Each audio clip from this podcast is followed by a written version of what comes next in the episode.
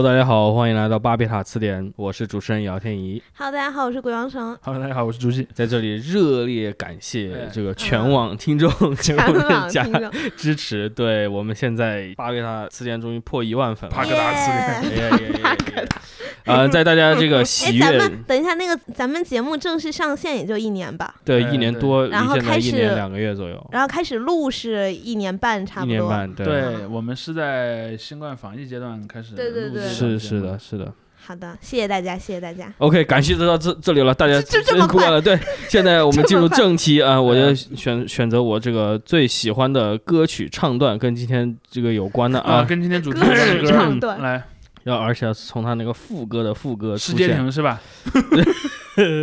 让海风吹拂了五千年，每一滴泪珠仿佛都说出你的尊严。让海潮伴我来保佑你，请别忘记我永远不变黄色的脸。请大家在评论里留下流汗黄豆的表情。差不多得了。OK，就是这样，嗯，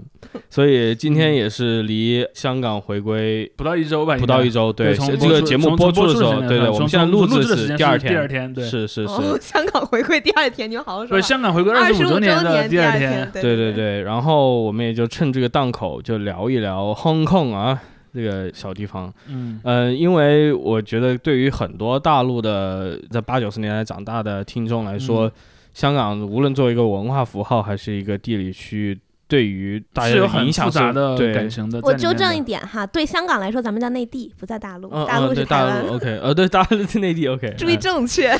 所以之前我们很多期也提到，就是说香港音乐啊，它的一些语言啊嗯文化呀、包括小说啊，就是嗯对于我小说，咱们内地啊的文化嗯 产生了巨大的影响，觉得是塑造了我们今天的这个整个这个文化场对，甚至你看，像我们我们现在所知道的所谓鬼畜界，也有很多嗯，香港的那个，对对，吧？什么 什么非凡哥呀，什么有钱呐、这种。对，对对对，所以今天我们把这个话题也就是聚焦在这一块儿。然后嗯我呢，因为我在读大学的时候学电影，我写了很多东西，其实是关于香港电影的，所以嗯我也基于我这些过去的一些经历，来把这个讨论会聚焦在文化产品这个场域里面，因为。因为我真正去香港，我就去过两次，哇，你还去过两次？然后都是纯粹是为了考 SAT，哦，你你你没有就是，我不是去玩儿，哦对对，所以我那也太可惜了。基本上就是去了去宾馆，第二天考试去考场考试，考完试就回来了。走人，对这样的。天哪，这么无聊吗？所以对对对，好像第一次去的时候还在那个某个地方去逛了一下，但也就是非常浅的去呃走了一下，所以我对于香港这个亲身的经历是没有的，我很多都是二手的东西。呃我的亲身经历很多，一会儿可以讲。嗯嗯嗯，对，竹信你又可以负责这一块。然后 提到这个文化产产品这一块的话，也不得不提，就是说他们的文化产品对于他们的文化，包括他们跟内地历史的这方面的这些交流，对，也是非常有特色的，至少是。包括我刚才 大家差不多得了是吧？听的那首歌《东方之珠》，其实台湾人写的。对，是是嗯罗大佑写的。然后咱们熟悉的这个版本是他这个普通话的版本，国语版本也就是。对，然后还有粤语版本。是是是，它这个版本我觉得很很有意思的是，它传唱至今，某种程度上也体现了就是香港的一个特殊性，它本质上就有从形式上就带有了这种特殊性，它融合了一种这种所谓的华语圈的侨胞的一个融合的一个应该算据点准侨胞吧？对对对因为呃，你要注意看，在中国大陆这个语境下，港澳台侨是呃是四个不同的嗯嗯，事情，由三个部门来管的。对对对，嗯包括等会会谈到，就是香港的很多文化产品，其实背后都是这个样子的，包括它文化产品的一些演变，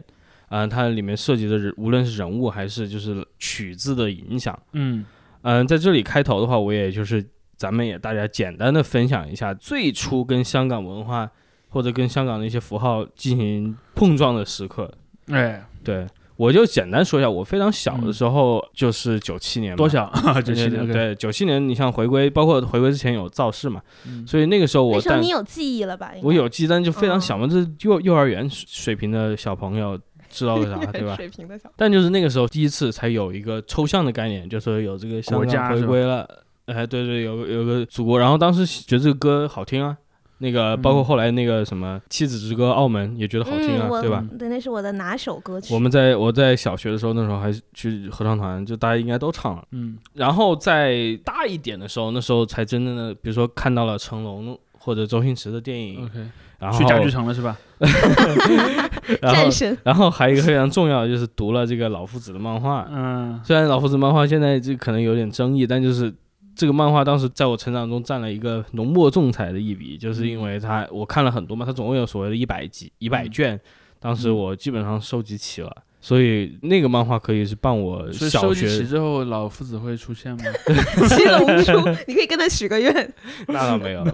对对对，那时候就是真的在家里时不时就翻一翻。对，那个时候我对港台音乐都没有什么太大的概念。嗯，来晨晨讲一下。啊，我可能和很多人都不一样，我我每次跟别人说这点，别人都会很诧异，就是嗯我不太听得惯粤语。我觉得这我不知道，听得惯是什么意思？就就是是听得懂还是不喜欢？我听不懂，但是我也不是很喜欢。欢嗯你，觉得他那个音调怪怪的是吧？就是我觉得你说这个话就是怪怪的的感觉，就你像很有意思。听四川话或者听什么的方言，我可能接受度会高一点，但是对对那纯粹就是因为你粤语我就听不懂。那有一个，不是但我但我喜欢闽呃南话不是我，我想哦，呃对我正想说这一点，我嗯我想问他对其他的南方方言是什么感觉？比如说，你对上海话什么感觉？是是，那你问一个北京人对上海话什么不是，就是说，就是说，如果当你听到，比如说一个电影或者电视剧，类似于嗯去年播的那个《爱情神话》，里面嗯因为有很大量的呃嗯广嗯呃上海话对白嗯，你会觉得很奇怪吗？还是说很不舒服？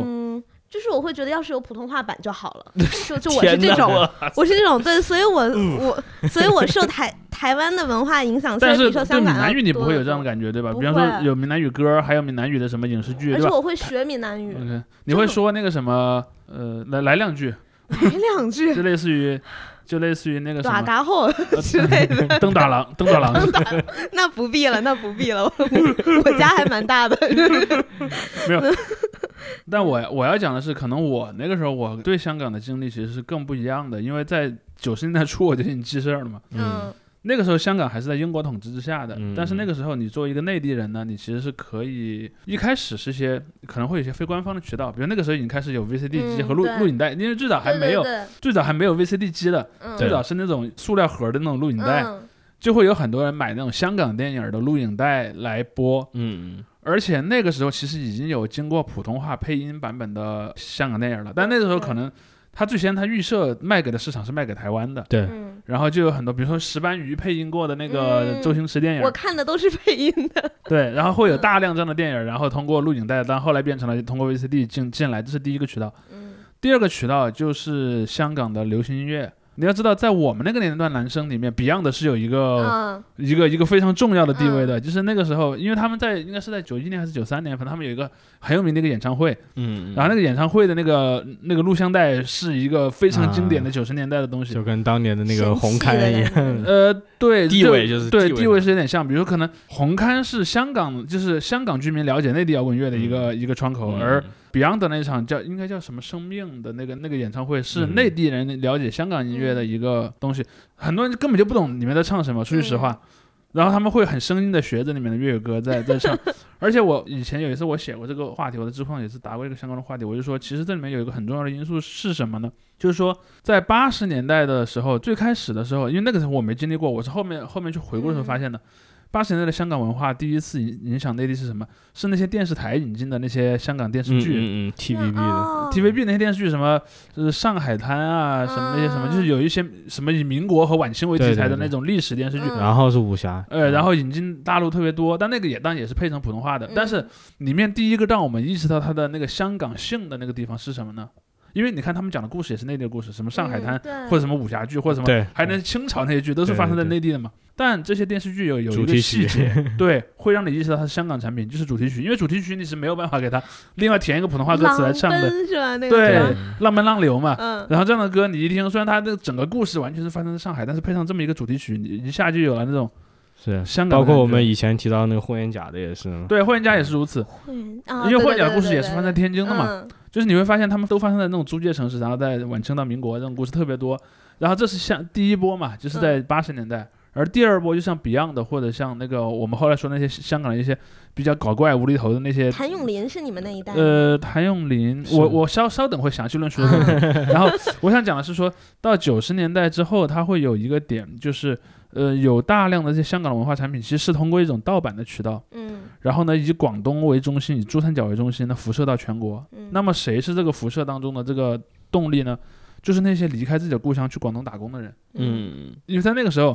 比方说你老家在湖南或者河南、安徽、四川这样的地方，你听说沿海地方很发达，你过去打工，你除了在那边赚到钱之外，你还发现这里所听的音乐，然后看的那些电影和我在老家看的完全都嗯是不一样，穿的衣服也都完嗯全不一样的。然后你突然会觉得这些东西好酷啊，然后你可能就会把它带回你的故乡去，比如说你会嗯买一张那个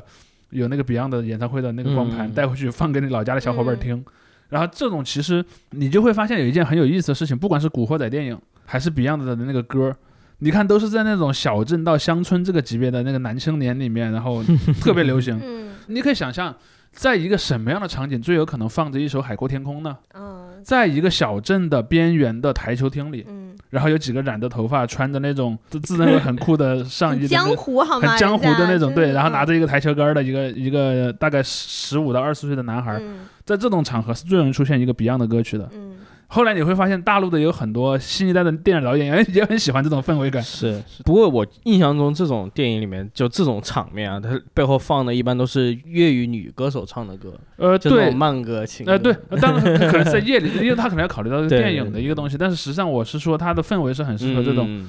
包括说类似于像什么李克勤、谭咏麟也是可能出现在这种场景的。当然，李克勤和谭咏麟还有一个问题，我想讲的是，香港对内地的这种文化输出，其实它分两圈儿的。第一个圈是小圈儿，小圈儿就是同样讲粤语的那些地方，嗯。就是什么珠三角啊，包括是可能广西也能覆盖到，在那些里面，他们能够很全面的听明白粤语歌在唱什么，因为他们也讲的是一样的语言。而对于翻过南岭，然后到那些不讲广东话的地方之后，嗯。你就只有极少数歌手能够越过这个藩篱了。嗯。所以你会发现，谭咏麟也好，李克勤也好，他在粤语圈里是非常有名的，嗯。嗯。但是在粤语圈以外，他可能就没有 Beyond 的那么有对名。包括说，你看当年所谓香港四天王，香港四天王在内地的歌基本也都是普通话的歌更有名。嗯虽然他们唱的很多广东话的歌，在当地的地位显然是嗯更高的，嗯嗯所以你就会看到很多这种有意思的因素。当然，在我的少年时代就是这样，不是不还不能叫少年时代，儿童时代，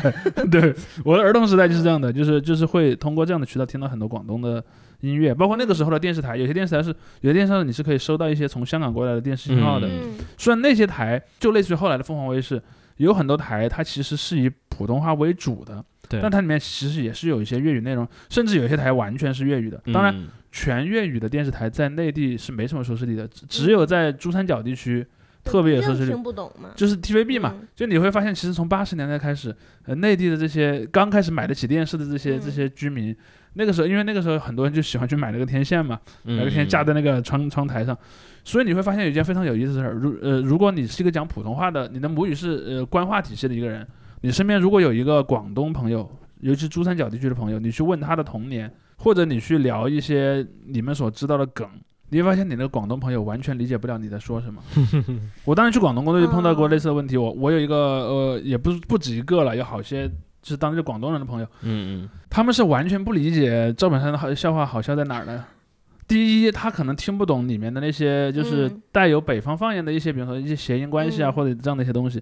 第二，在他们的记忆里就没有央视春晚这个东西，嗯，他没有共鸣。就完全没有共鸣。所以这里面就涉及到一个这样输出的东西。但是我记得在比较早的时候，就可能是在应该九十年代初的时候吧，人们还没有太多的去考虑香港会移交给中国这件事儿。大家就纯粹是把香港的文化产品当这种所谓的广东，因为我不太去，我们不太去区分香港和广东这样的概念，因为那个对我来讲都是非常遥远的。嗯 而随着九七年的临近呢，然后内地的那种官方媒体，像什么央视，我印象非常清楚，因为九七年的时候我已经已经十一岁了，嗯我记事儿了。那一整年电视台放的歌几乎都和这个东西有关，电视剧也和这个东西有关。疯然后造势是吧？，对，是我记得当年还播过一个电视剧，就是讲一个凉茶店老板，然后就是在香港，然后他可能一开始是内地由于战争逃亡到了香港，在香港开了个凉茶店，然后又经历了战争，又经历了各种各样的事件，然后最终把这个凉茶店开成当地很有名，就类似于他啊变成了王老吉，你知道吧？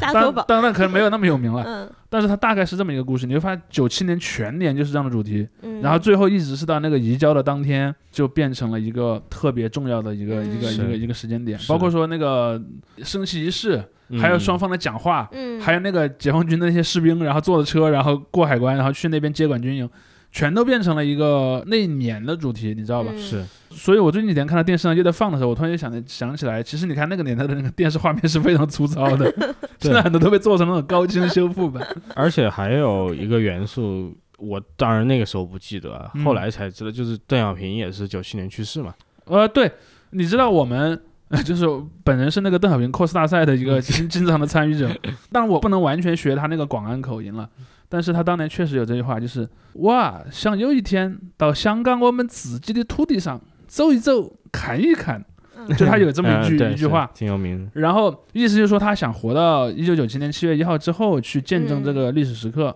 但其实没没有嘛，还差大概四个多月的时候，就是他在那年的二月份去世的。哦嗯，那挺可惜的。对，所以你看后来历届的领导人就是去香港出席纪念活动，他一般一般都会提到邓小平的名字。嗯就是说，这是邓小平先生当年提出的那一整套的解决方案，然后才有了我们的今天。嗯你去看那个呃江泽民啊、胡锦涛他们去，都会讲这件事儿，嗯，就是因为邓小平没有自己是没有活着等到这一天的。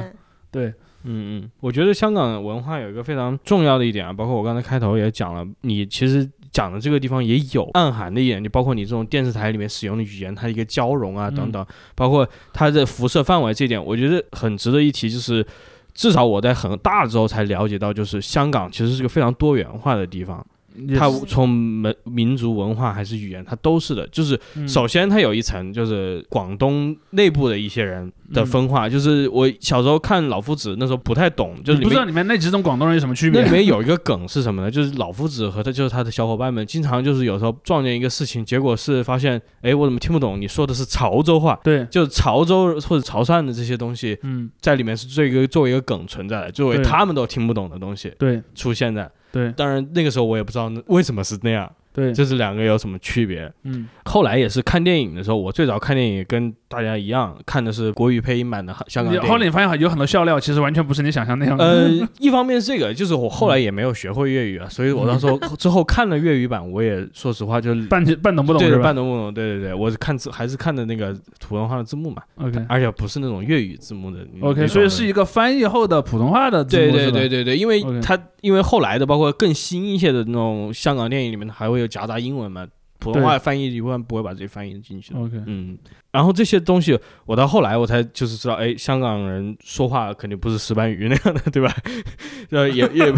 也肯定不是也不是成成龙的那些配音演员那样的。对，他们说的粤语，就是后来刚才看了一些电视节目之后才了解这个感觉。但有一个西北必枪是吧？对，另外有个感觉就出现，我说那香港是不是都是这样的呢？是不是都说粤语呢？其实也不是，其实也不是。我我只去过一次香港，哎，我就你，呃我先补充一句，你刚才说上海滩，我突然想起来，我的名字 就是因为赵雅芝演的那个程程，哦所。以我妈才管我叫程程。所以你，所以你妈年轻的时候是她的宿命呢？没有，好像是我妈怀我的时候，九九五年，是不是那上海滩正热播还是怎么样？不会，这上海滩播的更重播早，呃有可能是重播，或者是啊或者是她更小的时候她就特别喜欢。对对对那这对，他说她没看过，但是她就听别人说这个程程是一个对吧，又温柔、哦又美丽。我我明白了，还有一个可能性，嗯就是九几年的时候有可能正在播那个《白蛇传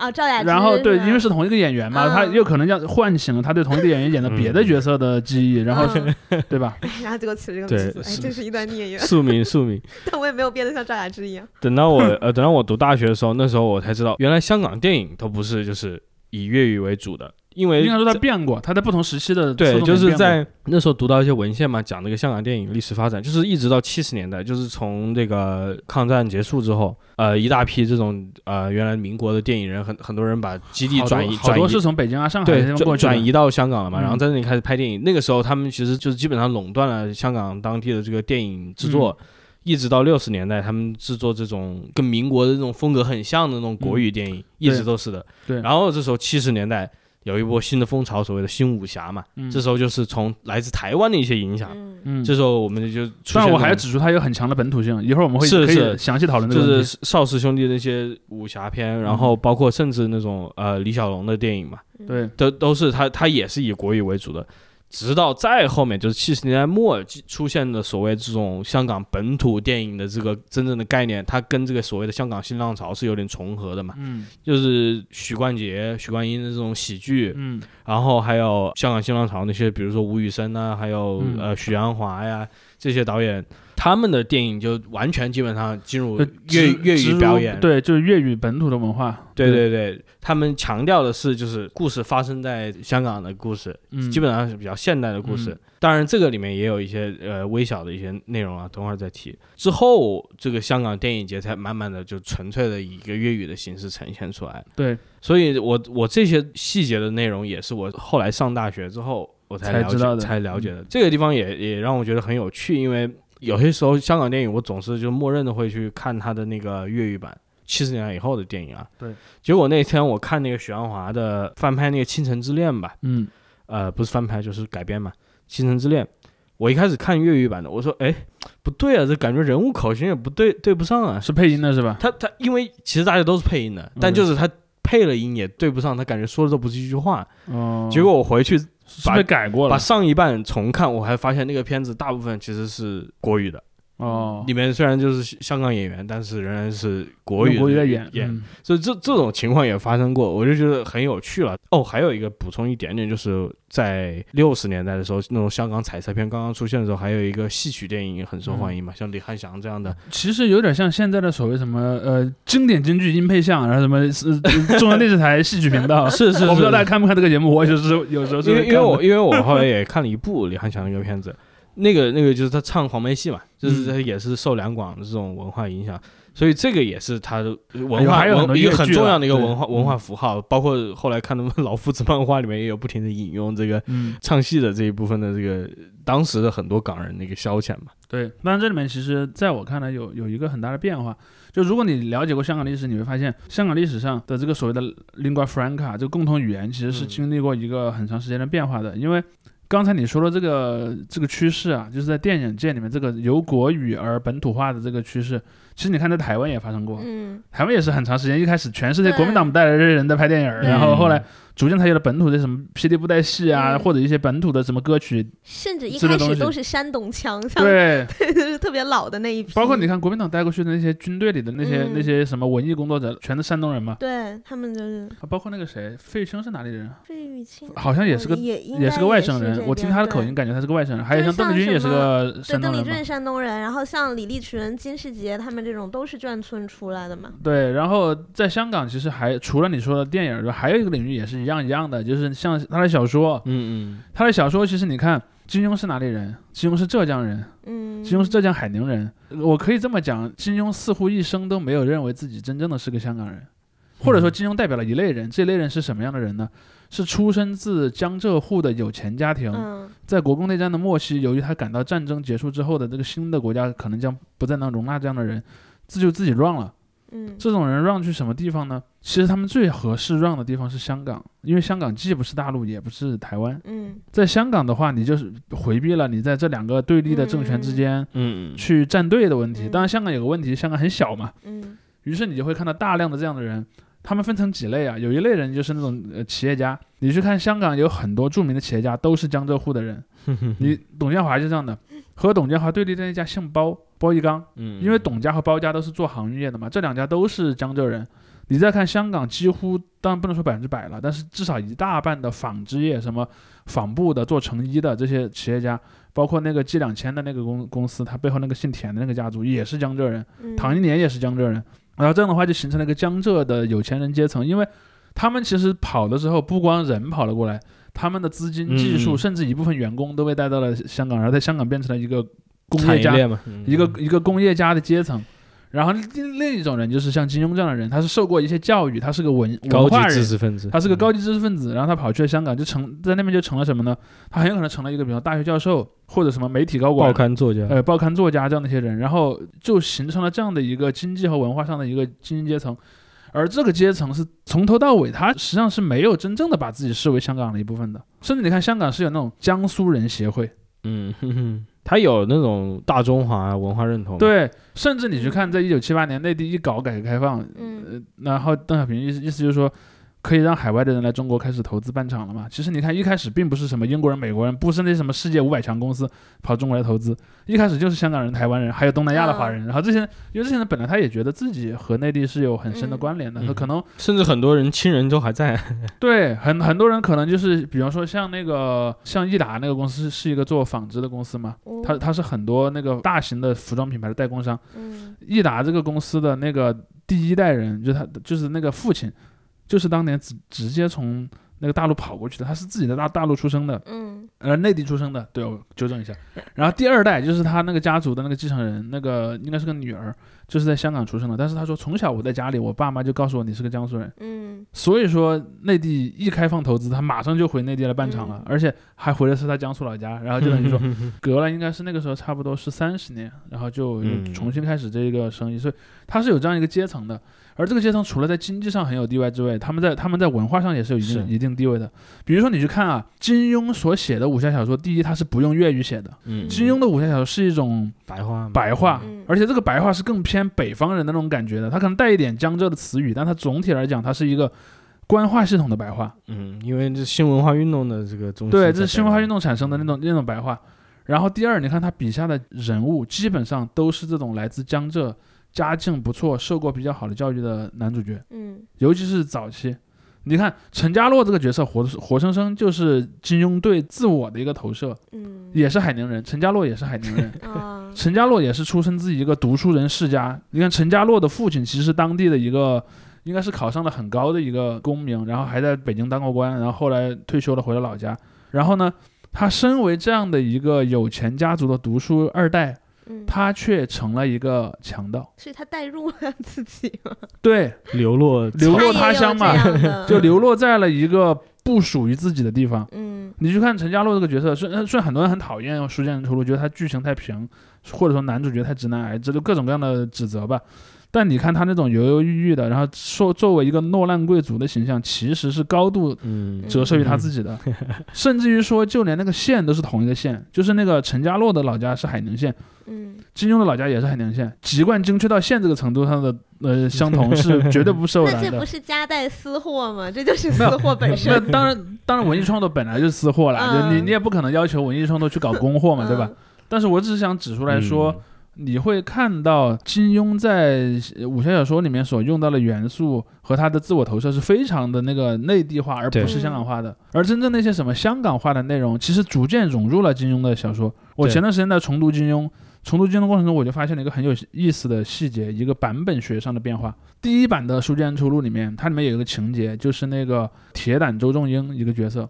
他说铁胆周仲英是少林俗家弟子。从原作剧情上说，他说他是在河南的那个少林去学过艺之类之类，说过这样的一个设定。这个听起来就很像是一个内地人写的剧情。嗯但他后来修订版应该是八十年那个修订版里面，他把这个剧情做了一个巧妙的改变。改变之后，他说他是南少林的徒弟，哦，南少林在福建，嗯而我们说的那个少林在河南。嗯福建那个南少林林，除了他和少林是共享一个所谓的武僧传统，在两地的民间都有这样的流传，这是第一点。第二点，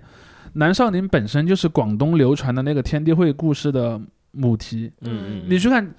七十年代香港的那种武打电影变得本土化，有一个非常重要的主题是什么呢？就是天地会。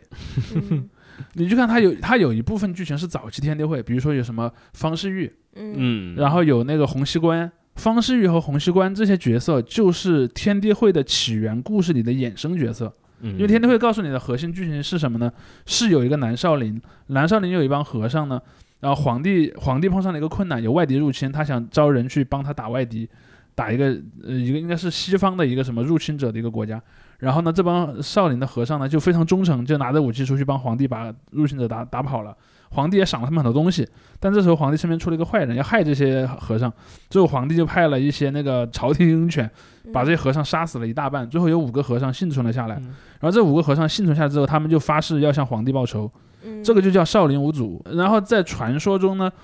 那个所有的天地会组织就是少林五祖中的各自的某一个人所留下来的门派。嗯你再去看那个故事里面，因为洪熙官和那个方世玉这一类的故事都是从清朝的那种民间话本里面流传下来的，你会看那些话本里面都会说方世玉和洪熙官是这个体系里的人。嗯。方世玉的妈妈叫苗翠花，对吧？苗翠花是五祖当中一个人的女儿，嗯。嗯。嗯因为五祖五五祖里面是有俗家弟子的，有一个人是有女儿的，然后所以说方世玉是少林五祖的血缘上的后代，而洪熙官又是另一个少年五祖那边的，应该是反正是一个传人之类的，嗯就是你会看到说大量这样的东西，而且你会看到这个故事是一直能延延延延延到后面什么呃黄飞鸿啊、对，叶问啊，嗯。你去看叶问的故事，叶问那套拳法，从他给自己塑造的这个故事来说，叶问的拳法是洪拳的分支，洪拳的创始人就是洪熙官。嗯嗯哦不是洪金宝吗？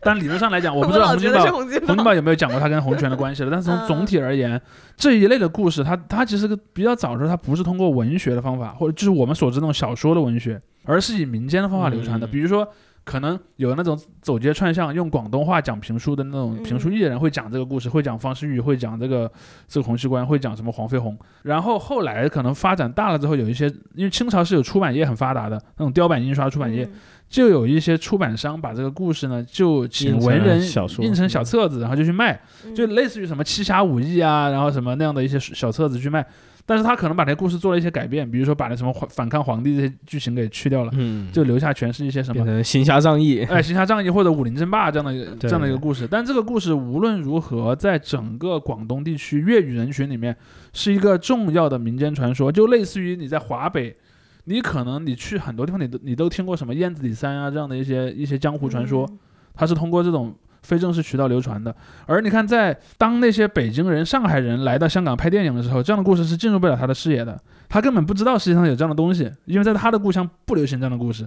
而后来可能随他生活越来越久，以及说他的那个行业里从业者也出现了越来越多的本地人，嗯，这些本地人就开始把这些元素放到自己的故这些故事里去，所以你看金庸的第一版的《书剑恩仇录》里面关于周仲英的这个设定，明显就像是一个北京的电影人拍的武侠片，嗯。而八十年代他修改过那个版本，就明显像一个香港自己人拍的片，但还是没有把那个陈家洛改成一个南方人，就就是他还就是是他自己，还是他自己。嗯。因为这里面有一个很本质的问题，因为陈家洛的呃那个对应的形象是谁呢？是陈陈近南，就是嗯你去看《天地会传说》里面是有一个姓陈的这个创始人的，当然这个人也有可能是和郑成功那个派系里面有关的。传说中他是郑成功的军师，然后来大陆要反清复明，要建一个天地会，那个人姓陈。你去看天地会自己讲的故事里面，那个人是个福建人，就是按照最早的天地会的故事，他的那个起源故事，因为大家都知道有一个。我们当我们讲一个家族神话的时候，我我我借用一些人类学家说的概念，就是有一个所谓的神话历史和真的历史，对嗯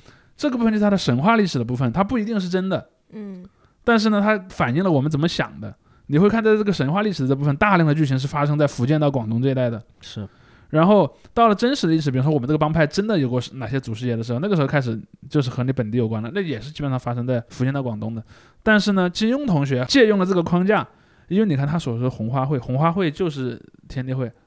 天地会就是有用红花作为它的那个标志的，因为红红是明朝第一个年号，洪武里面那个红。嗯如果我们用现在西方的文化批评的观点来看，这纯粹是个文化挪用。嗯对对吧？？你是挪用了另外一个族群的那个传说来来写，强行说成是你的。然后你看它里面写的剧情是什么呢？红花会在杭州，然后逼得皇帝不得不让步。如果说真的你要按照天地会的传说，这个故事应该是发生在福州或者是广州的，而不是发生在杭州。对，但是他就这么写了。我无论如何，你会看到说这个故事就存在于一个浙江和更南的那所谓华南的一个混合体。是嗯而在武侠里面，你会看到那些武打片，那些看起来成本很低，我以我们现在眼光来看，其实也挺无聊的那种武打片，他们会更直接的寄生在这样的文化的东西上，包括我们后来看的黄飞鸿拍了无数的黄飞鸿，是。嗯然后包括叶问的电影，然后这些东西全都来了，不过你说的这一批武打片还是更晚了。呃对，更晚，对九八十年九八十八十年末，对八十年对，末到九十年以后的东西，在之前的那一批就是相当于邵氏那种风格，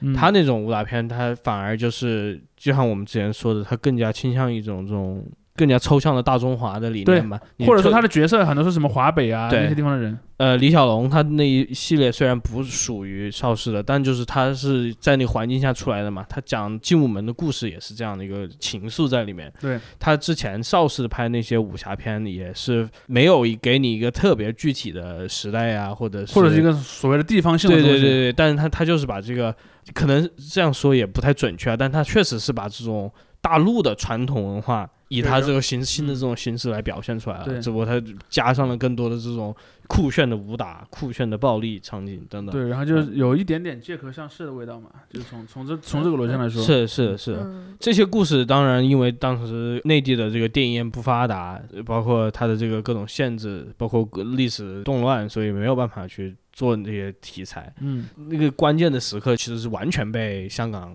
次一点，然后台湾的这些电影人给垄断掉的。对。嗯，然后我前前一阵儿我还在知乎上看到一个挺有意思的问题，人在讨论说，你看香港人拍的武侠片里面，北方人都好坏啊，然后是不是他们 看不起我们之类的？就你看，在八十年代这些电影刚进来的时候是没有人问这个问题的，对，嗯就觉得很炫酷嘛。比如你看，他就说说，你看黄飞鸿里面出现的那个白莲教，白莲教也很坏。他说你看，在我们的人所知道的历史上，在北方的白莲教也起过一些所谓的正面作用，嗯就是比方他抵抗过外国人啊，什么杀过英国人、杀过德国人之类的。但是你看，在香港人拍的电影里面，白莲教就是那种特别愚昧落后，特别就是什么吃小孩啊，什么那嗯什么练神功就刀枪不入那种形象，穿着奇奇怪怪的衣服。他说：“你看广东人是什么？在那些电影里，广东人就是去过檀香山，去过香港，然后去过什么东南亚，然后见多识广。可能嗯因为你要注意到黄飞鸿还有另一个身份，他好像是医生，对开医馆，，对，而且是学西医的。那他那倒不是，他因为他学过一点西街，反正是，就是至少说他受过一些西医的影响。这就是电影里面呈现他就是个非常开明的嘛，因为他爸爸那个黄清开医馆，他继承了这个之后，但是他面临这个时代变迁嘛，对，所以你要你要他接受必须要对对对接受一些内容的。对，所以你就会看到这里面就有一个剧情说他，你看他就把广东人塑造成一种温和的接受了全世界的先进文化影响的人，而北方人就是一种愚昧落后的人。然后我看到那个提问的那个那个人就很很生气，然后我就说他他其实观察的还挺敏锐的，他其实确实看到这里面有一种 有一种隐含的台词。当然，我认为香港的那个导演拍的他可能也没想这么多，是，他是个下意识这么拍的。对对对这个潜意识的，对对对对，这种意识形态其实竹溪你已经点出来了，之前你说的这种所谓的租界城市嘛，对租界口岸，就这个是个它必然的一个文化的，它倒不是说南与北的一个对立，而是这种租界和非租界，开所谓的被开放和未开放的地区的一个冲突。对这这个可能也多多少少一直延续到今天嘛。所谓的这种陆港矛盾，一个核心其实就在这里嘛。那天津呢？天津天津其实传统上也有这样的文化的，对对，只是天津的文化后来这帮人也跑到香港去了，对，然后而且而且还有我，们也是有口岸的，好哦，还跑到台湾去了，跑到台湾去了。而且天津，我感觉天津和上海的文化衰退的要快一些，嗯。就是可能由于它自身的区位啊各方面的原因，因为嗯事实上你去看天津、上海、香港，甚至于新加坡，其实是同一类城市，嗯，都是这种东亚地区里的这种西方的租界嗯。港口城市。所以你会看到什么呢？如果你只去这几个城市的租界区，你看到城市风貌是完全一样的，嗯，你可能是分不清你到底是在哪一个城市的租界里。天津是真的挺天津那个租界区的风格和上海法嗯租界和包括和香港其实挺像的。嗯说到这个就是陆港矛盾的话，我觉得特别有意思啊，因为我大学写的一个文论文就是一部分谈论这个，因为那时候讲香港电影的一个关键的转折点在哪里呢？就是八四年，八四年那时候中英联合声明签订之后，对就说这个相当于开始推倒这个多米诺骨牌的第一个嘛，对，它影响了当时整个文化界。然后同年出现了一部电影叫什么？叫《神港奇兵》。这个也是相当于给香港的这种类型片带来一个革命性的变化的一个嗯电影。其实就是专门的大圈仔片。是对，这这对大家不了解的这个电影的人，我推荐去看一下，真的很好看。这个嗯这个片子我不知道是可能因为政治原因吗，还是怎么样，就是被它有好几部了。实际的这个历史上面，其实就是非香港研究者的历史里面谈的很少，但是我觉得是个非常非常值得一看的华语电影。嗯这部电影讲什么？就是讲文革之后，呃，一部分青年从内地跑到香港就从对对对，从广州跑嗯跑到香港来，跑到香港来之后，开始在那里进行非法活动，抢劫啊、盗窃。对，因为在真实历史上真的是存在过这么一群人的。是是，然后这这些人后来被称为所谓的大圈仔嘛，对对他们组成了一帮人。这个片子就讲了这一帮这个小小帮派的小团伙的一个从生到死的这样一个故事。对，这个时候从这些电影里面，我也是第一次看到，就是真正非常直接的从香港人的角度去怎么看内地的？文化大革命，就是这这特别里面有一个就是那帮大圈仔会在海上开船，然后穿上那个当时解放军的衣服，然后假扮解放军去拦截这个香港渔民的船只，嗯，抢劫他们，嗯有这样一个桥段了。所以呃，里面有很多这样的一些内容，可能在现在有些人看来就觉得非常冒犯了。嗯，但但它里面确实也是，就是它把它是有一定的历史依据的对它。把但也它也有个卡夸张卡通化的一个东西。我觉得手法还挺合理的。是，这就我那时候看着哇，还有这种事，而且还有但一想不，其实你看，呃，你看那个从具体的情节来看，有很多历史上真实大圈仔，他就是内地的军人，是，嗯嗯，对，那个那个电影里面好像就是有一个就是的，有一个是退役军人，对，就是因为这里面，那但这里面也要稍微做一个解释，就“省港旗兵”这四个字儿是什么意思？意思，嗯省就是广州，因为广州是没有自己名字的，广州叫省省城。其实你会发现有很多地方都是这样的，嗯，嗯，那个省的驻地所在那个城市是没有自己的名字的，它就直接叫省城。然后香港叫港嘛，所以你会看到以前经常省港合称，比如说省港大罢工或者嗯省港杯足球赛，所以这是这么一个东西。所以省省港骑兵就指的是那帮大圈仔是从广州跑过来的，因为当时嗯即便是在那么闭塞的年代，广州到香港之间还是有一个铁道线的。嗯，现在那个铁道线应该还在运营，就是从嗯广州东站到。到香港的应该是红磡站吧的那个那个那个那个车，那个车也挺慢的，但那个车就特别有一种，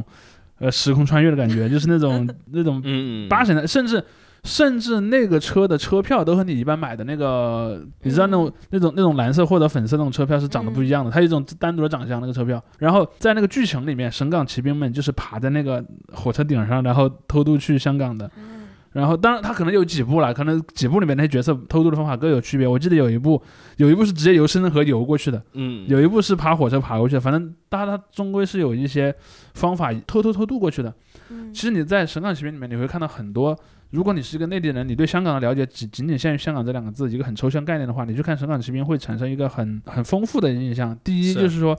香港怎么看内地人的？因为大圈仔本质是大逃港运动的一部分，对嗯只是说大逃港里面有大量人，因为他可能也不是军人，也不是也不是那种什么所谓的亡命徒，他只是一个想要挣扎的活下去的人。嗯，这种人去了那边，一般就去了成成了那个什么工厂里的工人啊，什么厨师啊、清洁工啊，就是这种所谓社会下层的人。而这里面有个别他在内地他本来就不是什么好鸟儿，然后这种人过去就变成了嗯省港骑兵。因为骑兵那个骑其实是一个有一个双关语的意味的，因为骑兵本身指的是八旗子弟，啊，在广东话里面就是旗帜的旗，flag 那个旗，省港骑兵我们这儿的，因为骑兵这个词在粤语里面本来原本的指的含义就是指八旗子弟，因为广州曾经是八旗子弟的的驻地，哦，在辛亥革命的时候，其实当时还发生过对这些骑兵的屠杀的。嗯。而另一个双关语是什么呢？就是他那个电影里具体的那帮跑到香港来的人是革命红旗下的士兵，对哦红旗是，所以它是个双关语，就是嗯因为骑兵本身也是个粤语里面常见的词，但是他就故意用它去影射嗯，那个。嗯，所以你知道这个电影为什怪么？不得，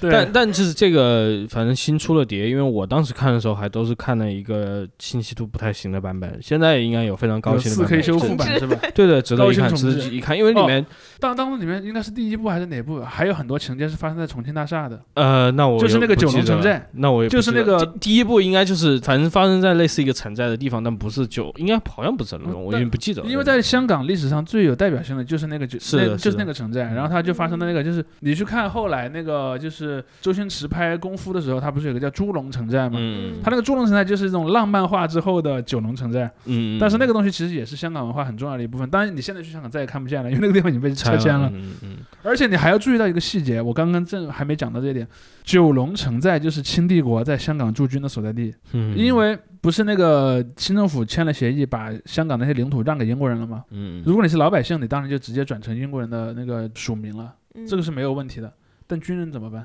所以有一部分官吏和军人，他们的那个小的那个住所，他们就从来没向英国人投降过，后来就变成了一个类似于国中之国的这种地方。所以里面就是真的是所谓的法外之地。所以你看那个，我我印象中某一部《神港奇兵》很有可能是第一部里面就有那个情节，他不中了一枪嘛，他要去找医生去疗伤，第一部里面的，但是嗯没有那个合法的正规的医生敢去给一个嗯抢劫犯动一个取子弹的手术啊。后来他就去了九龙城寨，九龙城寨里就那种你知道那种逼仄的那些小小巷道里面。嗯就有那种地下黑医生，然后黑医生就给他做这个做这种手术，这就特别有那个年代的香港的味道。是嗯是，然后另外一部相关的电影就是《跛豪》，嗯，呃，在那个电影里面叫做“掰豪”啊，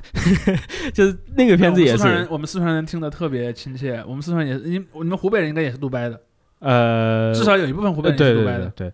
然后然后这个片子它讲述的这个故事是那个叫做什么吴什么豪，呃，应该是想应该是当年跟那个警察有关系的，跟警察贪污有有关系嘛？对对对对对，他他是就是香港的一个当时的所谓的这个电影啊，被称为香港的教父嘛，他就讲这样一个黑帮头头的，也是生生于于死也没有死了，生于坠落的这样一个故事。嗯里面开头啊也是讲他是一个大圈仔，他也是个大圈仔，然后嗯他就是你刚才描述的那种，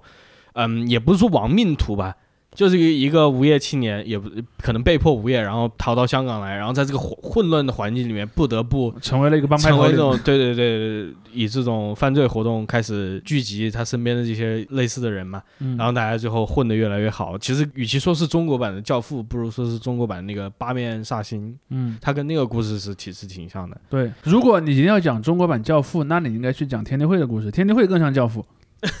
或者就是那个什么上海皇帝嘛，嗯那个香港还有上下部上上上海皇帝讲那个杜月笙的故事，然后这个。跛豪里面也是，就是刚才提到的那一段，他比较强调这个大圈仔的一个身份，这个元素可能在近年来出来的不多了，已经，因为它毕竟时时代过去了嘛。你你不太能再拍这样的，拍还是拍，就就是很少用这个元素了。是就前几年黑社，会里面有，呃一一一几年的时候，有另外一部电影叫做呃树大招风，嗯。这个片子当时还挺大家讨论挺热烈的，因为里面涉及到全部都是历史真人嘛，就包括当时那个绑架李嘉诚儿子的那个叫谁，我也忘了名字，反正就四个当时香港打引号红极一时的悍匪的故事。然后他们里面好几个人也都是这样子，是有一个大陆出身，包括他最后有一个关键冲突，就是他们一帮人刚刚在这个港口进了香港，逃过一劫，这时候正好被一个警察拦住了。那个警察后来就说：“OK，你走吧。”然后就侮辱性的骂了他一句，说他是一个大陆仔还是怎么样。嗯后来他就忍不住开枪的，然后整个暴露了等等，他就有专门有这样一个情节。那个片子没有在国内公映了，但是当时的讨论也是很多的。我觉得那可能是就是离现在比较近的。最后一次关于这种明显的这个有大陆人在香港犯罪的这个身份的嗯作为一个元素的电影。近几年的港片的话，我倒是看到一个另外一个图景嘛，就是回到最开头提到这个多元化，就是除了里面的就是所谓的原来的那种香港岛上的原原住民嘛，还有新界那些村里的人，新新界村里，然后还有九龙的那些各种各样的城寨里的人，各种各样的移民，然后现在还有一些就是来自海外的移民，嗯，就是什么南亚来的东南亚的，对对，嗯。这些角色也开始在电影里面出现的比较多了，但是现在电影其实产出比较少。还有一批人呢，也是有一点历史的，就是所谓的越南的逃港华裔，对，就是船民嘛，对船民船民，就是当时越南战争的时候，当地的尤其是很多南越的那些，对南南越的很多越南人，还有华裔的越南人，他们逃到了香港，所以这个里面有三重的这个身份的挣扎嘛。嗯，他自己有一个华裔的身份，但但是他其实是越南，人，越南国籍对对，他嗯包括是说越南话，但是他又是来到香港这样一个地方。许鞍华拍了好几个，就是他从拍那个《狮子山下》电视剧而的时候，且我就在讲这个故事。我可能还稍微再补充一句，如果是从越南逃亡来香港的难民，他还可能还有再往深了一重，就是你即便把他那个所谓华裔不，因为华裔是个很抽象的概念，嗯我经常讲这一点，华裔和华裔之间差别是很大的。东南亚华裔大概率还不是讲粤语为母语的，嗯，嗯东南亚的话也很有很有很大概率是讲福建话为母对语的，对对对对，对，就是讲闽南语的吧？你看他那些名字的拼法，一看就很像闽南人。是的，是的。然后许鞍华拍那个《胡越的故事》里面也是那个角色也不得不因为他自己这个特殊的难民身份走上了犯罪的道路。然后这种故事其实你在美国的电影里面看的比较多，那就是爱尔兰人嘛，这种以移民身份，对对对，就是什么意大利人嘛，对对对。对，对，这种在当地可能已经算俗套的东西，确实也是在香港一边也有一边的上演了。所以这这这些元素，我觉得至少在我学习的过程中，我这因为主要还是研究当时的类型片嘛，嗯。不断的在不同的电影里面出现，包括你说的黑社会嘛，这也出现了，后来放逐里面也有等等。嗯我觉得这些是让我对香港啊这些文化场域最感兴趣的一点。嗯另外一点就是它的这个本土性。嗯就是纯粹的更加一个，就是他强调一种本土，他不再强调自己说我是原来是大陆人，他也不受这个身份的拘束了，嗯，他也甚至也我就是香港人。对 对，他我是生在香港，长在香港，我从小到大也只知道香港，对，对于他们来说，这些人其实也挺闭塞嘛，因为他就像你说，香港不大嘛，他也只长在这个地方。一个非常典型的例子就是那个《香港制造》这部电影，嗯这个片子里面那个那些主角就是全部都是这样的，生生活在香港的这些年轻人，在七八十年代就是这种两岸三地的动荡基本上完全消停了之后长大的这批人。怎么听着像古惑仔啊？古惑仔其实感觉古惑仔跟他们是同一个年代了，其实是同一个年代，对对，那个还我倒觉得更贴近于一种新的那种武侠的一个传承吧，这种武侠电影的一个延续，可能某种程度上。嗯，当然你要细说呢，古惑仔它也是一个天地会的传承，因为古惑仔里面的那个帮派其实是天地会。是洪门嘛？对，古惑仔是你们那个年代的对吧？对，是竹溪个那个年代看的比较多的。我我想我想分享一个经历，就是我在上小学到初中的时候，古因为古惑仔太流行了，嗯以至于会有很多小男孩模仿他们的打扮和发型，嗯，就是会穿一个那种蓝蓝色的牛仔裤。嗯然后呢，上半身会穿一个那种皮夹克，皮夹克上面可能还缀着一些那种小的金属的那种铆钉啊，嗯或者一些小骷髅啊那种坠嗯坠饰，然后留一个那种很长的健长发郑伊健式的长发，嗯然后大家就开口就是哥们儿义气，然后那个 可能还会学两句半像不像的广东话了。但是有一有一件事儿非常有意思的，这这件事儿我非我非常想分享。我以前还还没找地方聊过这个事儿，就是大概在我上初中年代，就是在可能两千年之后，大概两千零一年左右吧，嗯我们当地的公安局破获过一个所谓的校园黑社会案件。嗯嗯但但那个时候可能影响也没那么大，可能也是县里的一个事儿。但那个里面就有一个问题，就是他们后来发现，这些小孩儿在学校里组织帮派，他们所使用的那套话语嗯，是从这些黑帮电影里学的。完了要被禁了。所以你看，后来真的就是就是是在有很多人写文章也好，或包括一些官方媒体批评说什么黑帮电影教坏小孩儿，嗯，是有这种东西在里面的。就是嗯因为我为什么觉得这个是很讽刺呢？因为四川其实传统上也是天地会重要的一个 重镇，嗯四川的天地会叫做哥老会，也叫袍哥会是。找到共鸣而已啊不是不不不，我我我想说的细节在这儿，就是说，嗯曾经四川有很多人是袍哥，嗯然后袍哥所使用的一套黑话切口，基本上和广东的天地会是来自同一个体系的，都是说有少年五祖逃亡，嗯然后各种故事，只是说一个分支分在了四川，一个分支分在了广东，就是他们所采用的，包括说那个每一个职级的那个外号都是一样的，几乎都是一样的，包括对哪些数字不能有，比如说不能有老七。四川的哥老会和广东的天地会都是不能有老七的，甚至都不能说七这个字，七要说二五，嗯，三四不行。就二五仔嘛，二五仔就老七就是叛徒的意思嘛。嗯因为传说中那个最早那个传说中排行老七的那个少年僧人背叛了其他人，他害的其他人里面大部分死掉了。就犹大了呗，嗯就对七的那个就有点像基督教里的十三，它是油代放多了，它是一个代表叛徒的数字。嗯呃，我我想说的逻辑是什么呢？就是在我那个年代，是八十年代出生的四川小孩，已经对四川的哥老会没有意识了。嗯，就是我们已经不再记得哥老会的传统了，以至于当我们这代人当中的那些小混混要发明自己的帮派的时候，他们确实看着一部香港电影发明了自己的传统，嗯。是。而那个传统又阴差阳错的确实啊和哥老会是一个体系，你知道吧？当然有一些细节的不同，比如说大家都知道我们当年四川有一部很有名的电视剧叫做《傻儿师长》，用四川话读作“哈儿师长”，嗯。然后傻儿师长里面就是那个樊傻儿，其实是在历史上有一个真正的原型，他也是个四川军阀，他确实是一个帮派大哥，但他同时也把他的帮派变成了一支军队，在那个年代其实很正常的事儿。嗯你会看到他和他的那个士兵之间那个对话，还有那个用的手势，很多都是帮派里的那些暗语。嗯但是如果你不具备这个知识，你是看不出来这这些东西的。而当这些我们自己的知识在在我们内地自己已经几乎断绝的时候，然后有人在香港一看，哇，竟然还有全套的传承，然后就把它学回来，你知道，包括包括还有什么一起烧香，在祖师爷面前焚香为誓，然后如果背弃此事，就像这个香一样被一刀两断，然后这些这些誓言。很多都是从这个里面原汁原味学回来的，嗯。因为 因为好像我我我如果我没记错，因为我看过一些天地会研究的书，好像最早关于天地会的那些记载，就是香港和东南亚的那些警方的那个调查犯罪的时候所留下来的记录。就比方我抓到了一个罪犯，我问他你是什么的，他就嗯可能交代了。嗯，有很多一手资料是从这儿来的。稍微差异就是，我记得以前看过一个网上图片的书啊，一九六几年的一个书，就是一个外国人写的，讲香港这个 Triad 三合会嘛，三三合会就是天天对，我知道，我知道，但他就是把那个三三合会是做了一个那种图本，还有说各种各样的那种仪式服饰和仪式的这种首饰等等，然后还有那个。服装穿什么样，对还对对对写什么字，对对，那个书我现在连扫描版也没有，它也只有卖的一些这种古老的版本，因为就是它是孔夫子上有是吧？就对对对，孔夫子上都不一定有，非常老的一个书，因为现在国外都比较稀少，你可以在如果大家有条件的话，在某个大学图书馆里面，你说不定可以借得到。对，可以搜一下，挺有意思。因为我想象的这个是是什么呢？就是因为我最近看一个那个电视剧，它是也是改编自一个纪实的那个文学了，就是呃一个日本的美国记者叫杰克阿德尔斯坦，他写的那个关于日本黑社会的一个调查。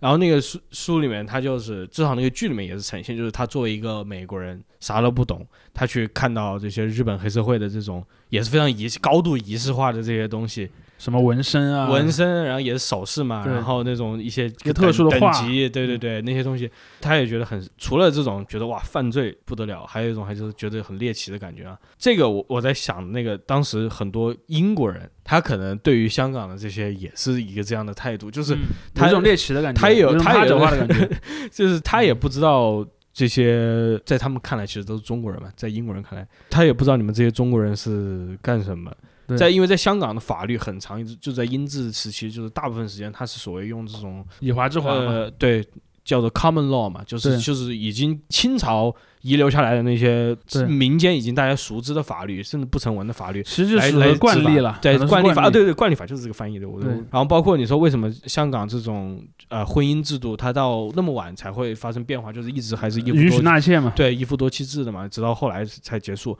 这个也都是因为那个遗留嘛。当然，这些我也是很晚才了解到的。不过这个里面，它那种大家说什么香港、台湾传承了中华文化这一点上面，我觉得这也是挺讽刺的一个点，嗯就是他们两方传承的很多就是从完全是从清朝遗留下来的一些东西。然后这些东西你反而就是，甚至包括说帮会文化，其实也是某种程度上也是那其中一部分。对，这些东西它融合在这里，产生了这样一个非常有趣的景象。包括说你看香港人那么喜欢风水，嗯嗯，因为在内地其实什么这种都是封建迷信活动啊，被打倒好多次了。然后，所以你看，在那个改革开放之后，就是因为改革开放之后，很快就有那种所谓的私人的房屋开发商嘛。嗯第一批的房屋开发商基本都是从香港过来的，嗯所以后来那个什么建房子啊、看风水啊，这些完全被他们给复兴了。嗯，然后包括说什么建那个屋，然后朝什么方向，对然后那个形状要长什么样儿，然后他们都有一整套的方法论。零七年的时候，我那时候就唯一一次去香港。我想象中香港应该是一个对吧，很 fashion，然后很现代的地方，对，然后但是其实它呃很其实它也很古老，但从某些角度上来讲，它也很古老。对，然后我就是从迪士尼出出来之后，从那个梦幻的国度哈，那做一个那个什么呃，一个一个高铁进城？对对对呃，做一个那个地铁进城就是，对，像地铁一样。然后我就发现，其实就是跟我想象的还差挺多的。然后他们可能真的繁华的地方，那个楼背后拐过去就是臭水沟和贫民窟的感觉。。对，嗯然后那时候就是对香港而且而且 而且你可能会 看到，比如说你认为它可能是一个充斥着现代化的东东西的地方，嗯对，但你看，比如说你刚才说的那种小巷子，你一进到小巷子里面有一个什么中医馆，嗯，对对对，或者有一个什么那种什么风水师的，或者什么什么算命馆，就是你在内地很难想象。这样的东西。高情商说它叫传统，呃对，低情商说就是有点土或者什么的那种感觉。呃，包括还有什么？你知道在在香港是允许拜一些神的，就是、就比如说你看，在香港黑帮和警察是拜同一个神的，嗯拜关羽的。嗯但是香港只有一个地方的警察是不用拜关羽的，就是黄大仙儿嗯区，他拜黄大仙儿，但不是北方那个黄鼠狼那个黄大仙儿，嗯黄大仙儿是个人，在南南方有一个传说中的一个、嗯一个人物。因为那个地方的人，那个地方有个黄大仙庙很灵，嗯。于是那边的那个警务处在那个地方那个那个警局里的那些警察也都会拜那个黄大仙，包括说在别的警察里警察里面都要拜关羽，你不能随便做对关老爷不尊敬的事，不然嗯。厄运会降临在你的头上。是。这一点在他们那儿是得到一个非常严格的传承，甚至嗯。后来有一件事很有意思，后来就连那些白人警官也开始拜关羽了。嗯，就你想象那种 那种英国人几个看来是真准。然后几个英国大佬在那一起拜，一起拿东方拿着三炷秘力量香对去拜这个东方神秘力量。嗯就这种传统的力量是非常非常强大的，包括那些地地区地区性的一些庙宇嘛，包括那种南方佛教，就是呃香港是有很强的南方的禅宗佛教的那个传承的，而我们其实之前是比较少关注到这一点的，嗯，就他们其实人其实挺信佛，当然嗯也有一点。二十世纪之后的香港佛教其实也受内地佛教的很大的影响，因为你要知道，在那种人流动比较小的年代，流动性最大的人群是谁？僧侣是其中之一，嗯因为僧侣天然就是要云游四方的。嗯，要到处走，对，有好多什么内地因为打仗就跑了的那些和尚就跑到香港去他。们也不怕搬迁，反正我因为我作为僧侣，我我的我的我的天职就是四处流浪嘛。然后，所以就在那边就诞生了很多的一些寺庙。其实台湾也是，嗯你看台湾佛教的重要的法脉传承都是从大陆过去的，嗯像什么那个，尤其是江浙那带过去的那些僧侣，因为你去看江浙的僧侣，往往是他家境不错，其实正经上过学的，后来可能又因因为一些自己人生中的一些变化，然后成了僧侣，在那边然后就又又又开创了新的一些教团。而你看最早的台湾的福建人是信什么呢？福建人没几个信佛的，福建这都是拜那种、对这种地方性的神的，嗯拜什么妈祖啊，拜那个什么。他们还有一些什么开疆圣王啊，啊，有一些那种就是特别就是布袋戏所针对里面的那些信仰体系里的东西，都很和他们地方特色有关，他们要开船嘛，你呃，对个。对，然后包括说还有就是他可能他们要，比如说我要畏惧那些热带雨林里的那些神秘力量，他就嗯会去拜一个，比如说什么瘟疫的神啊，或者是什么呃那个航海的神啊、气候的神啊，嗯。或者是一些山的神啊这样的一些嗯。东西。什么都能拜神，甚至孤魂野鬼也是神，在台湾孤魂野鬼也是 也是很多地方，嗯。你要知道在台台湾好像有个话叫好兄弟嘛，嗯，对，好兄弟就是指就是指孤魂野鬼，嗯，然后有就会有专门的地方去拜这些好兄弟，然后嗯就是你们不要来捣乱，就是跟他们打好关系，让他们，当哥们儿嘛，就当兄弟。当兄弟，嗯。然后就在香港也是一样一样的，包括香港还有香港所谓的宗族的文化，在内地很多是嗯。地方没有宗族文化的，在香港至少在新界吧，至少在新界这种宗宗乡村的乡村里面这种宗族文化非常的顽强，比如可能一个村儿就全是一个姓的，这一个姓还来自同一个分支，嗯，还是来自那个姓的同一个分支，然后有一个非常详细的那个记录，而且那个村的土地可能就是依照这个共同关系，然后有一个公有的土地池子，那大家去耕种那个土地。嗯，这种现象在在香港是非常常见的，因为它没有发生过土地改革，那是。不仅仅是没有发生土地改革嘛，就是也没发生，过新文化运动。就是刚才说的，就是你英国人他统治下，他因为人手问题，他也因为他这个采取的政治问题，你包括还有他观念的问题。对对对，他就是对你民众的这些打引号小打小闹，他也不在乎嘛。你们自己，你只要不闹得太 大就行。对你不要闹得太大，你不要搞什么暴动，那就 OK。剩下的我就随便你。说到这里的话，我就最后再提一个电影，我估计很多人也我们今天是电影 播客对吧？因为因为我我我的都是很二手的，都是通过这些东西了解到的嘛。但是我觉得很有趣，这都是折射嘛，在我看来都是非常有意思的折射。最后一个电影叫做《老港正传》，是零七年吧，应该是零七年一个片子，然后黄秋生主演的。他里面演一个什么的人呢？他演一个这种香港的左翼青年，参加了那个六七暴动是吧？对对对，参加六七暴动的。然后他的故事就是一大部分是讲在那个之后，他怎么样以这样一个非常极哦少黄秋生本人也差不多是个这样的人。极少数派的一个身份，在那嗯里在香港过得比较挣扎，然后最后自己成家了之后回归平淡，等等等等。他那里面一个片子，我当时看的还挺有共鸣的。一方面是这段历史我不熟悉嘛，就看到一些反应，我觉得很很有趣。还有就是他确实就是作为那种愣头青的感觉，是吧？他至少虽然你是指在六七八动期间他是个愣头青是吧？对对，包括嗯他很那段时间之后，里面有一有一个段落我印象比较深刻，就是他们去参加一个研讨会，大概是马列主义呃研讨学习会学习会，对对。然后里面有一个小哥就说，我以前呃每天看十部色情片，然后身子虚，直直到我学了 马列主义色吧我？我我学了，对我学了啊，这个、所以马列主义可以戒色，对我学了毛泽东思想之后，这个对吧？就是以革命的热情代替投入了人民的事业你刚才说这是个什么会？就是马列马列主义对马会研讨会？怎么感觉像那种大家坐一排分享自己戒毒的经历的那就种？就是那样啊，就是那样啊，就是那种类似那种什么匿名戒酒会那种，互助什么就的就，戒酒互助会哦。互助会是互助会，所以所以看戒色互助会，他那个叫。所以这个电影里面，其实他也没有说把这个东西讲的特别特别严肃或者怎么样，嗯。他还是通过比较诙谐的一个手段。如如果你如果说到你刚才说的这个例子，就是比如说一个，因为我没看过你说这部电影，嗯。我有空可能会找来看一下。那那我想说的一点是，其实这点涉及到一个很大的问题，就是港英时代和共和国时代对六七暴动这件事儿本身都是避而不谈的。就是嗯这就导致你文艺界在谈这个事儿的时候，你只能谈得很隐晦，你不能直接拍一部电影就叫六七暴动，然后以一种比较正史的态度来谈这个问题。甚至双十暴动都没有一个那个对你正史的片子。你只能以一种就是我去通过一个角色在回忆那个年代的方法来做一个间接的讲述，而这个其实是我觉得会形成很大问题了。当然这这也是关于那个历史有很多相关方想要去遮掩关于它的很多东西，不管是这一方还是那一方，可能都各自有各自想要遮掩的东西。然后这其实就导致了在对历史当中没有共识的一部分。嗯，我觉得有一个原因，其实也不仅仅是说审查或者怎么样，很大一部分原因，我也觉得就是香港电影人不想去拍一个真正特别冒犯很大一部分人的电影。这其实就是审审查的结果呀，对对，它但不是一个体系化的，它是一个自我，它就是它它就是非常在地的一个是一种内化的规训，就类似于说什么呢？就类似于说，我知道，我我当然知道不会有一个行政部门把我这个电影的上映许可证给我下了，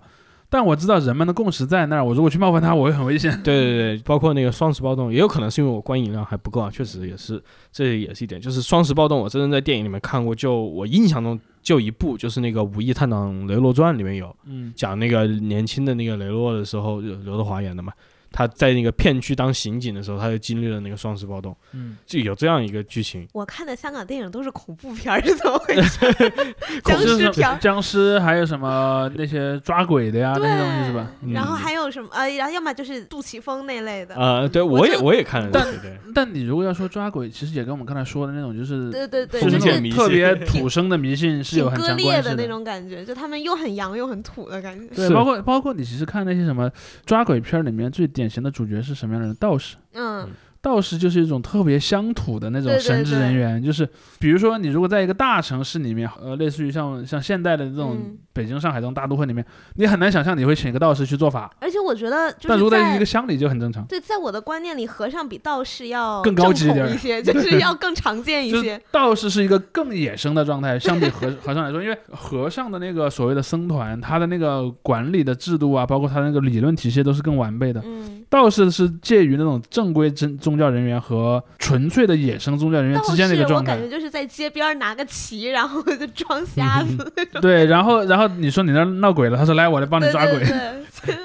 哎，不过香港看过你这种电影。香香港恐怖片里面也经历了这样一个从本土化到更多元化的一个从僵尸到丧尸，不是从僵尸到丧尸，就是它里面的元素越来越不土生，就会发现，在九十年代末到零零年代的这些香港恐怖片里面，泰国或者马来西亚这些地方，他们的元素越来越重。嗯。就是经常是哦哎，我特别有一个电影叫《见鬼》嘛，很有名的，嗯就他就哦专门要我要去泰国寻找这个嗯事情的这个源头。嗯，呃，还有一些别的电影里面也说我我就是请了泰国的大师或者怎么样，嗯，他反而就是香港的都不正宗了，我要找更正宗、更野生的那个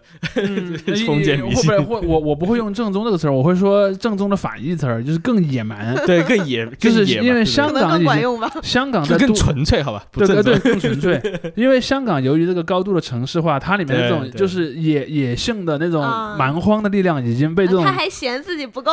我还不够野，嗯你知道吧？我要去一个更野的地方，去什么缅甸啊、泰国啊、什么马来西亚的村里面那种地方。嗯，但但这里面还有另一个因素，还有另一个因素就是说，那些讲福建话，就是你刚才讲的，其实讲闽南语、潮汕话，还有像像讲客家话和讲广东话，因为这是好几种不同的语言嘛。嗯讲这几类语言的人，华裔啊，他们是遍布整个东南亚的。就使得，如果我们不从政治的角度去聊，比如说从政治上讲，呃，香港和中国大陆显然是同一个国家，嗯这没有什么好说的。但是从文化上和经济交流以及人员往来上来说，它和东南亚的关系是更亲近的。嗯就是比如说可能什么呢？比如说假设啊，假设我是一个出生在比如说佛山或者东莞的广东人的家族，然后呢，我父亲那一辈儿呢迁移去了香港，可能我还有一个叔叔在泰国，啊，可能我还有一个那个什么更远的一个远房亲戚 可能是在，可能是在夏威夷，不，这是真实的事儿。嗯，就你就看什么呢？就有点像孙中山那代的革命者，包括什么什么，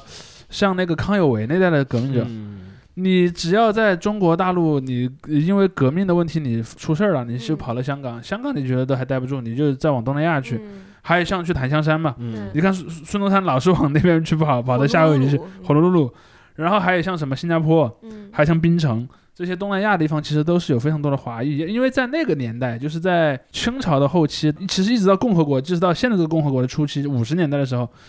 一个人到底是哪国人，这个问题是没有一个特别明确的答案的，因为当时还甚至还不存在护照这个概念。嗯或者他说国的时候，他不是现在我们印对印象中的当时人们说的国，不是我们现在，比方说，当你在说一个人是中国人的时候，可能他是一个民族，他是对他说的不是你是国籍意义上的中国人，而是说你是一个中国这个群体的一个嗯一个成员。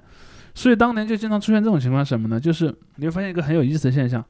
就中国共产党是有南洋支部的，就是在什么在东南亚，在什么新加坡啊，什么什么马来西亚马来西亚这些地方都哦都有这个共产党的支部，国民党也有支部，哦国民党也有南洋支部，互相统战。然后那个中华全国总工会也有南洋分会，就是你去看，很有可能，比如说在一个什么情况，比如说在新加坡，假设新加坡有一个什么码头搬运工人协会，那个搬搬运工人协会的上级的那个单位可能是在上海的。这，那你以现在这个视角来看，你就很难想象嘛，你很难说一个跨越主主权国家的这么一个所谓的工会联合体，但是在那个年代是可能存在的。包括说像当年那些什么，比如说太平天国，太平天国被镇压之后，太平天国那些老兵就跑去哪儿呢？那那都是客家人嘛，那些客家的那些太平天国老兵就跑去东南亚了呀。嗯好多东南亚那些农民，其实你去看他是讲客家话的，还有很多客家人的后代在东南亚都是很赫赫有名的人。嗯当然，他不一定是那批太平天国叛军，因为别的客家人也很喜欢移民。嗯嗯，然后你去看什么还有印度呢，泰国的他信他们家族是客家人，然后那个新加坡的李李光耀他们家族是客家人，马来西亚和印度尼西亚很多著名的富商也是客家人，这波人就是，然后还有广东话讲广东话那批人很多是什么呢？是那个戊戌变法失败之后，有一批广东人就溜了，嗯因为戊戌变法的主体是广东人嘛。然后包括后来的那个同盟会，孙中山发展的早期同盟会员几乎全是广东人，所以你就看为什么他老是去广州发动起义。孙中山是广东人孙中山是中山人，啊，但是在那个年代还没有，因为为但是这这个话说反了，因为中山是因为纪念他才改这个名字，但之前是叫香山的，啊，就叫香山香山县，他是香山县人。香山县在哪儿呢？香山县现在就是在珠江口的西岸，离广东可能你你现在因为现在有高铁了嘛，嗯你从广州坐高铁不到一个小时就到了，一个很近的地方，在文化上是同一个区域来的。所以辛亥革命之后，有现在也有历史学在讲嘛，就是袁世凯跟他们南方的这个争端是是一个南北之争嘛，是个南北之争，没错。不准确，我如果要我个人来讲，我会把它分成这几路的争夺。就是说，我们去看晚清的民国史，我在中华民族这个概念下，我们先不讲汉族和其他民族关系，我只讲我们被认为汉族那些内部的关系，至少存在这么几拨人，就是所谓的北方汉人，就以袁世凯为代表那种河南人嘛，然后河南人和华华北是什么山西啊、东北那些地方的人，这些人但他们也有省级冲突，但他们总体而言是比较接近的一群人。这群人往往是什么呢？往往是清帝国的给他们打工的这些军人。第二波人是什么呢？江浙人，嗯就是金庸他们那样的人。嗯江浙人里面最有代表性的就是那些什么江浙的这种士大夫阶层的读书人、读书人后代。其实蒋介石是里面比较比较反常的一个。嗯真正像的人是什么？类似于章太炎是个非常典型的光复会的那帮人，就他们的语言是建立在吴语，建立在这个这个长三角的这个语言的基础上，就是太湖流域的那那个那个基础上的语言，他们有他们的一套认同观。另一波人呢，就是广东人，广东人的认同是建立在粤语的基础上的，他们有他们的革命观，就是康有为，嗯。然后那个呃，然后包括后来孙中山这一派下来的人，还有一波人也也起了很重要的作用，就是湖南人。就是你去看，从曾国藩开始，湖南人，嗯。所以你看一开始有一个所谓的湖南独立运动嘛，就是毛泽东年轻的时候是湖南独立运动的支持者，就是说嗯湖南应该从中国独立出去，因为我们老是当了很多年的兵，但是好像也没有为我们湖南人自己打过仗，嗯。都是去帮别人打仗，死了很多人，我们很亏。他们有这样一种思想，但你会看到这几个地方人都是有很强的所谓的地域认同。地域认同的然后这种地域认同其实是是对后来中国历史起了很关键的作用哦，但我们的历史现在好像也是不会告诉你这一点对对对，对我，感觉现在也是，就是江南，但现在这样的认同，它不再那么有政治性了。嗯，在那个年代，这种认同是很有政治性的。嗯，嗯，比如说蒋介石可能就会认为，或者说陈其美那样的人就会认为，我们这儿是一个代表着江浙士大夫阶层利益的革命部队，我们当然不可能去服从于那些野蛮的广东人了。可能广东人想的问题恰好相反，是野蛮的北方人吗？是，当然他们可能会共同没有，最野蛮的。当然他没有他就们可能觉得北方人封建嘛，就是他们可能团结起来，共同去对抗那些封建的北方军阀。他可能是有这么一个剧情，你，广东人嫌我们封建，就像我刚才说的嘛，黄飞鸿的电影里面，黄飞鸿是一个学过一点西医知识的中医，嗯，他至少是比白莲教要现代的，白莲教比他封建多了嘛。当然，这这也是一种叙事啊，并不是说北方完全没有那样的人，只是说嗯在人们的刻板印象当中是这样的。包括包括实际历史也并不是我们刚才说的那么简单的一个，就是对它只不过有这样一个一个故事，一些故事。模糊的一些团体在这里。对，而这些团体自己会把这个故事说的更边界分明。对对对对，对然后就包括像我刚才说的那个，我不是讲过那个，就是天地会的传说嘛，像什么方世玉和那个洪熙官，后来出版的那个故事里面，你就去看，在那个书里面，方世玉和洪熙官他们打的敌人是谁？是浙江人。哦，所以你在今天的香港，你也其实很难看到这个，你因为你再经过了这二十年的呃年融合，二十五年对，二十二十多年吧，三十年吧，我我就从八十年代开始算，八十年代末那都快，那都已经四十年年了。对对，就是三十多年的一个融合之后，这种怎么说呢？就华人内部的这些东西。它至少也不是像原来那样，就是我那么们泾渭分明对对，泾渭分明。它可能嗯有一些交融，它也可能还是有些结构的东西还保留在那里。它那些嗯商会，它那些团体，它仍然保留在那里。包括前几年大家讨论比较多的关于新界的这种乡村的势力嘛，也是也是对，包括说所谓的丁屋问题嘛，就是那个所谓村民所谓村民的固有权利的问题。对对，就等等这些东西，这个当然还是存在的。但是我我觉得为什么呃一部分人可能觉得香香港以前电影好看，香港电影衰落了，对吧？对这每个内地人都会聊这个话题再。倒退二十年，一一个非常 还有这样好明明明显的原因，自然就是它的产业市场的问题，这个是嗯，这外界的。还有另外一个原因，就是确实它这个文化本身的这个载体，它发生了变化，它嗯，它还没有找到新的位置在。对对，它的这个人人民，它本身也也不再是九十年代的那那些嗯人了，他代表的，他要去反映的，他们的自我认同也不一样了是的，是的。嗯所以这个我我还是很期待，因为确实，你期待啥？你哎 不不，我就期待他香港电影的新的的东西是吧？革新嘛，对对，因为确实你这种文化身份的一个寻寻求，嗯。呃，对于很多电影工业来说，你如果真的找到了一个突破口，你是对于你这个一代人都是一个非常宝贵的一个财富嘛。像印象中比较深刻的就是我当时写那个杜琪峰的时候，我就说杜琪峰他的电影里面有一个什么样的变化，就是他拍那种黑社会啊，或者是那种警匪片里面，他跟八十年代那些香港的警匪片一个非常大的不同，就是杜琪峰的片子里面人越来越少，越来越少。香港不再是一个车水马龙。人头人头济济的地方这个城市，它永远都是，它经常都是无人的黑夜。哎，你看 PTU 那个片对对对，就那个 P，他那人鱼真真的是一个场景比一个场景当然那个 PTU 它是有点故意那样，但就是它嗯整体的风格就已经往那个方向变化，嗯就是以 PTU 为为一个极端一点的例子，就是它整个城市被抽象化了几个人这样一个形式。嗯我觉得，我觉得在这个地方就是出现了一种新的对于空间的想象嘛。当然，我当时写论文的我的结论是因为香港跟大陆融合越来越紧密之后，它这个感觉了有一种就这种空间感，对对，它有一种怎么说呢？就感觉你生存的这个世界突然变得很大之后，你有点无所适从这种感觉。但是你这么一说，我刚才就我我又想做一个稍微的小小的补充，就是因为你刚才在说很空的时候，我脑子里浮现了它的反面，就是很满，嗯。就比如像《无间道》，你去回忆《无间道》里的香港是很满的，嗯，比如说黑帮老大在餐厅里面吃东西谈事儿，嗯隔壁桌还坐着普通市民呢。然后或者说那个你去看有一个很很经典的场景，就是那个《无间道二》里面吴镇宇演的那个，就是倪家的第二代的那个倪永孝，呃然后去料理完了那就几个大佬，然后在一个夜宵摊上吃饭，那很晚的晚上了，然后夜宵摊上很多人，除了他们帮派的人，其实应该也是有一些围观群众、过路的人这样子，就是你会觉得他的城市很有烟火气，就是呃当然这个词儿很熟了，然后就是有这种所谓的日常生活的感觉。嗯而现在的香港电影可能就相对没有那么那么强烈的那种或者说他他的电影里面都是有一种，就是一开始从一个烟火气的地方，然后转移进入进入到一个他者化的一个一个是的，我我觉得这个其实大家如果注意观察，我也不但是他前面有那个烟火气的地方，他很有可能故意是就是我故意给你营造这个感觉，并不是我真的觉得他怎么样。像 PTU 的开头就是对是在一个小摊儿啊，包括大排档，对对对包括你看那个什么，你看那个《无间道》里面的那个陈冠希演那个年轻的那个刘德华的那个角色，站在一个豪华的商场门口，看着那个手表，我可想买那个手表了。嗯。附近都是熙熙攘攘的人流，嗯。然后一个繁荣的城市，他的那个，哎，对，然后然后那个那个橱窗的上面还有他的自己的那个脸嗯。倒在上面，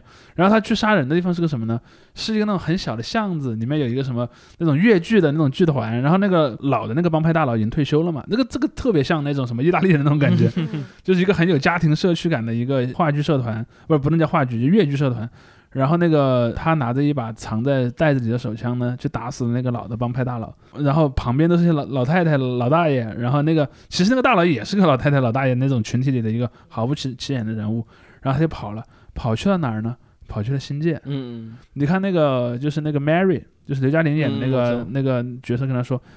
这笔钱给你，你去屯门躲一段时间。屯门是什么？屯门是嗯，新界嘛。嗯所以你就会看到这在帮派电影里面，其实也是有一个二元对立的。只是说你作为一个外地人，你可能无没有很留意这一点。就我们作为外地人，没有很留意这一点。比如说，你去西西里躲一下。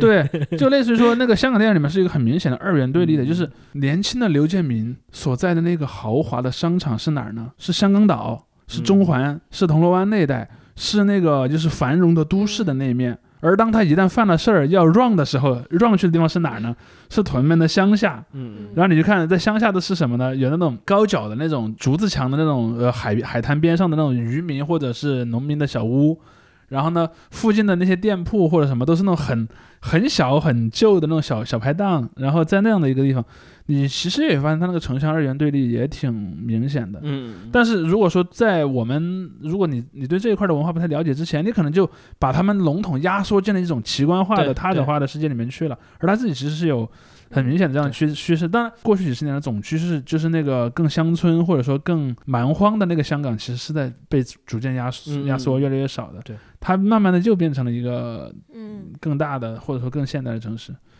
是从这一点上来讲，我觉得它跟内地还是有一些 相似的地方。对，只是说它那个变化可能没有那么快，或者说没有那么突兀。而内地的城市可能是什么呢？比如说你一年前去还是一片稻田，嗯第二年去已经变成城区了。对，在香港这个过程可能要花五到十年，嗯，甚至可能五到十年还不一定搞得定人。家毕竟已已经是四小龙了，咱对们，OK，那今天的节目就到这里吧。嗯对你把你把今天的落脚点在电影 行业，你可以把你什么推荐的电影啊什么的再对做一张清单，推荐我会把一些相关的书籍放因为很多讲那种香港电影新浪潮的书，我觉得还可以看一下，大家呃也顺带哎拓我也觉得我宽一点。我我一直觉得，如果你想了解近现代的中国，香港是非常绕不过去的一个，嗯地，方太多人在那里过路了。它是一个镜子嘛，你要拿这个镜子来照照自己。嗯，OK，那，再见。我们下期再见。拜拜。谢谢無言地乾，心積藏不斷，無盡的勇气，无穷的斗志，永存不变。